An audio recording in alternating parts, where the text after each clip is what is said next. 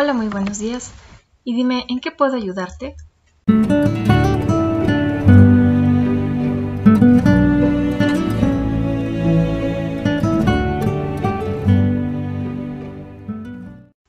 Bienvenidos a este podcast en el que hablamos de la psique, la psicología y un poco del alma. Mi nombre es Rocío Romano, tu psicóloga en podcast, y en este programa vamos a abordar un tema muy interesante que es el tema de procrastinar, el arte de perder el tiempo.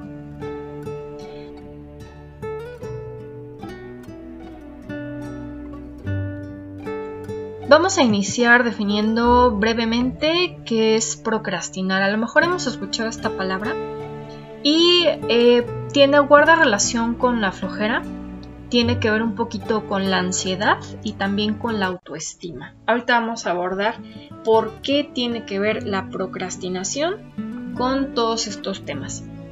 Y bueno, pues usualmente nosotros eh, hacemos procrastinación cuando perdemos el tiempo en Facebook, cuando perdemos el tiempo en Instagram, cuando estamos viendo la tele demasiado, cuando no estamos enfocándonos en lo más importante y perdemos el tiempo en pequeñas tareas intrascendentes.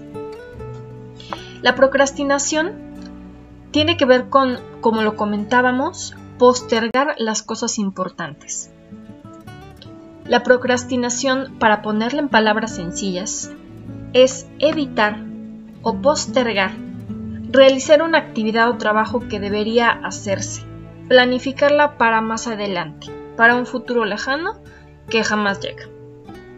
Esto quiere decir dejar las cosas para después cuando podríamos hacerlas ahora. A veces terminamos haciéndolas y estresándonos mucho debido a la presión, pero esto pues tiene consecuencias bastante negativas porque es malo. Principalmente al postergar las cosas, somos perfectamente conscientes de que esto está afectando a nuestra productividad y por tanto nuestras metas. A largo plazo esto afecta nuestra autoestima y nuestro autoconcepto, porque nos estamos viendo a nosotros mismos como irresponsables o flojos. Y esto pues tiene evidentemente eh, una connotación negativa. La imagen que tenemos de nosotros mismos al procrastinar es inevitablemente un autorreproche. El saber que no pudimos realizar a tiempo una actividad que era importante nos hace sentir mal. En un cierto momento, sentimos alivio al reducir la ansiedad de tener que llevar a cabo una actividad que estamos postergando, pero esta sensación generalmente es momentánea ya que pasado un periodo de tiempo, aparece la culpa y ahora las palabras en nuestra mente son me siento mal por no haber podido hacer lo que debía Estoy actuando irresponsablemente. No soy capaz de hacer las cosas bien.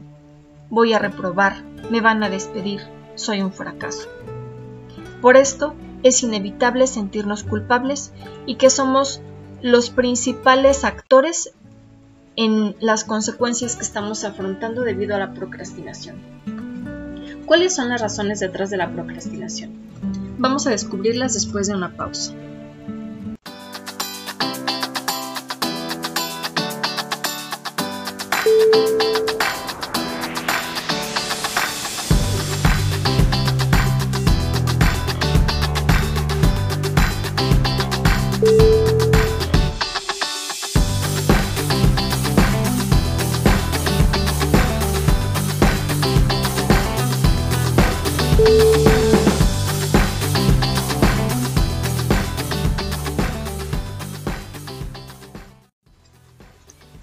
De vuelta y bueno, pues vamos a esta segunda sección que es ¿por qué postergamos? ¿Por qué procrastinamos?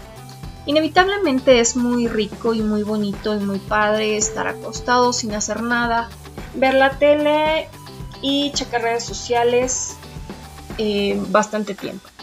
Sin embargo, llega un punto en el que no podemos evitar decirnos a nosotros mismos que lo que estamos haciendo ya se está yendo un poquito de las manos y tenemos en mente aquello que queremos o tenemos en mente hacer, sin embargo no lo hacemos.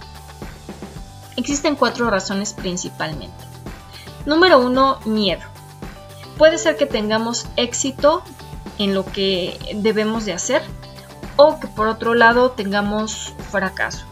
eso es cualquiera de las dos consecuencias inevitables de una tarea. Si le tenemos miedo al fracaso y este fracaso nos llega a, paralizar y nos llega a dar tanto miedo que preferimos no hacer las cosas, pues desgraciadamente no es el camino el no hacerlas, porque entonces es seguro que vamos a llegar al fracaso.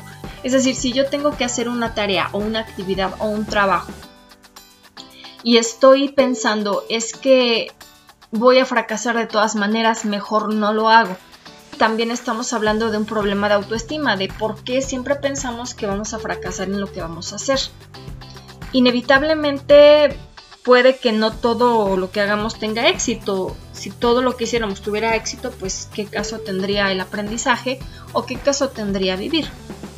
Yo creo que aquí lo importante es poder evitar o poder gestionar ese miedo de las consecuencias que pueda tener el hacer algo y hacerlas sin tener miedo. Número 2. Podemos estar teniendo expectativas muy altas. Cuando nuestras expectativas son demasiado altas y nos estamos poniendo una meta muy lejana, podría esta ser tan inalcanzable que al no lograrla, pues eh, tengamos esta sensación de fracaso.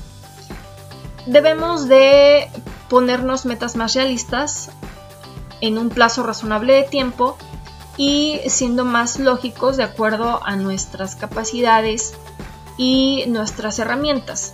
Es decir, si yo me planteo que quiero llegar el día de mañana a correr 75 kilómetros, pues obviamente me voy a sentir muy mal y voy a postergar esa actividad porque si me estoy poniendo una meta tan alta, al decir no lo voy a lograr o quedarme a medio camino, pues eso me viene a la mente y voy a decir no lo voy a hacer porque voy a fracasar. Y si fracaso o si no lo hago, de todas maneras voy a sentirme mal. Ok, entonces primero hay que quitarnos ese miedo a qué pasa si no lo logramos, simplemente no lo podemos hacer y ya. No debemos sentirnos mal al respecto, simplemente hay que ponernos metas más realizables. A lo mejor eh, yo me pongo en un mes la meta de alcanzar a correr un kilómetro y al siguiente mes otro y poco a poco voy subiendo el nivel de dificultad. Número 3. Perfeccionismo. A veces queremos que las cosas nos salgan tan perfectas que cuando no nos salen de manera perfecta, eh, sentimos que estamos haciéndolo mal. Esto tiene mucho que ver con la forma en la que nosotros fuimos educados y en la forma en la que aprendimos a abordar las cosas. Sin embargo, la perfección no es el, el fin. La perfección es un camino que, que no se logra totalmente. La meta es el perfeccionamiento y ese es un camino constante. Número 4 es la falta de disciplina o hábitos positivos. También puede ser que nos falte disciplina, que aquí ya sea una cuestión de, de hábitos y pues debemos de buscar estrategias que nos ayuden a tener hábitos positivos y que no nos lleven a fracasar. Es decir, si no todos los días me levanto a las 6 de la mañana, pues el día que lo intente hacer me va a costar bastante trabajo. Entonces, pues es cuestión de ponernos manos a, manos a la obra. Es cuestión de ponernos manos a la obra y decir, bueno, eh, voy a levantarme hoy a las 5 de la mañana para ya a las 6 estar más despejado y empezar mis actividades. O no sé, buscar estrategias que nos ayuden. Existe un sinfín de, de modos de poder generar hábitos sin que estos nos generen ansiedad. Número 3. ¿Cómo evitar la procrastinación? Vamos a una pausa y continuamos.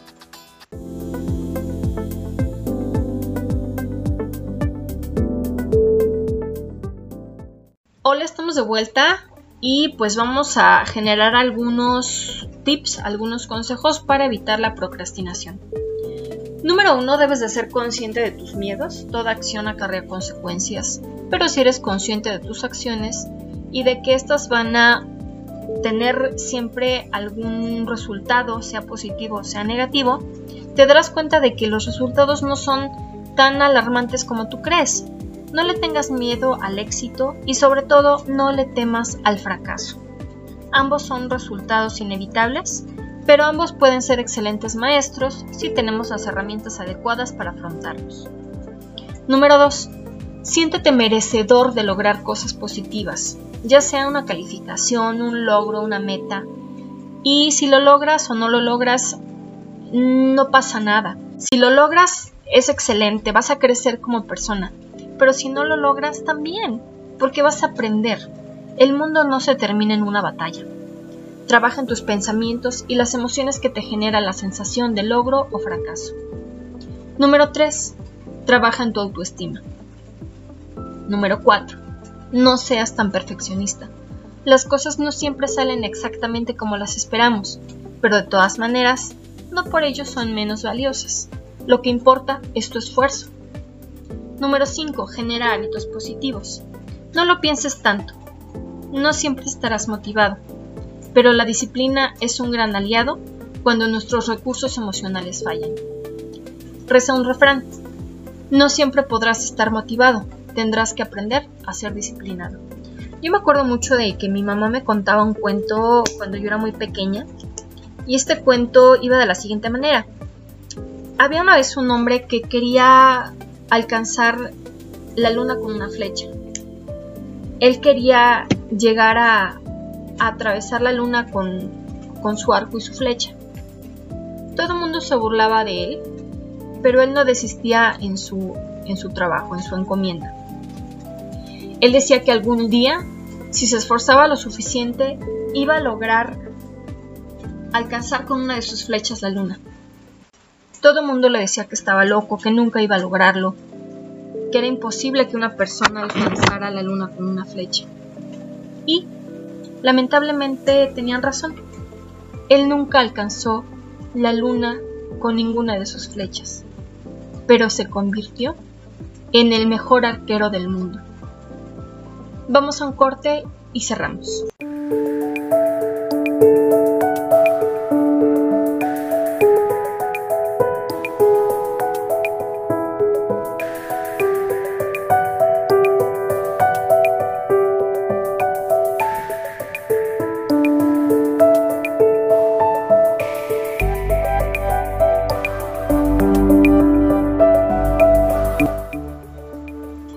Hola, estamos de vuelta en nuestro programa. Y bueno, pues quisiera que me comentaran, ya sea en Facebook o en Instagram, que me mandaran algún mensaje y que respondieran qué es lo que, lo que entendieron acerca de este pequeño cuento, de esta pequeña metáfora de la vida. A veces nuestras metas parecen inalcanzables, pero lo importante es el camino. Entonces, eh, pues quisiera que me comentaran qué fue lo que ustedes eh, pueden pensar al respecto. Y bueno, pues vamos a hacer una, una breve recapitulación del tema de hoy. Número uno, la procrastinación, al igual que la flojera, nos habla mucho de problemas de autoestima, ya que la raíz puede estar en sentir que no nos merecemos una vida mejor, el éxito o la salud. Número dos, también podemos estar rechazando algo por la ansiedad que nos ocasiona ya sea esto eh, enfrentarnos al fracaso porque no, no tenemos herramientas para poder afrontarlo, o a no obtener lo que esperamos por la decepción que esto nos puede generar. Número 3. Es importante trabajar en nuestras emociones. Hay que afrontar la ansiedad y lo que nos genera emocionalmente, el afrontar todo esto y las consecuencias de realizar las tareas. Bueno, pues hemos llegado al final de nuestro programa. No me queda más que agradecerles su compañía. Les mando un saludo enorme a todas las personas que nos escuchan, sobre todo en Irlanda, que parece que tenemos varios radioescuchas allá, en la Ciudad de México, en Chile. Les mando muchos saludos a, la ciudad de Santiago de Chile o en donde sea que nos estén escuchando en Chile. Y también les mando un enorme saludo a las personas que nos escuchen en Estados Unidos. Espero muy pronto que nos escuchemos, que podamos estar más en contacto. Les deseo mucho éxito, mucha salud física y emocional. Les mando un fuerte abrazo y hasta pronto.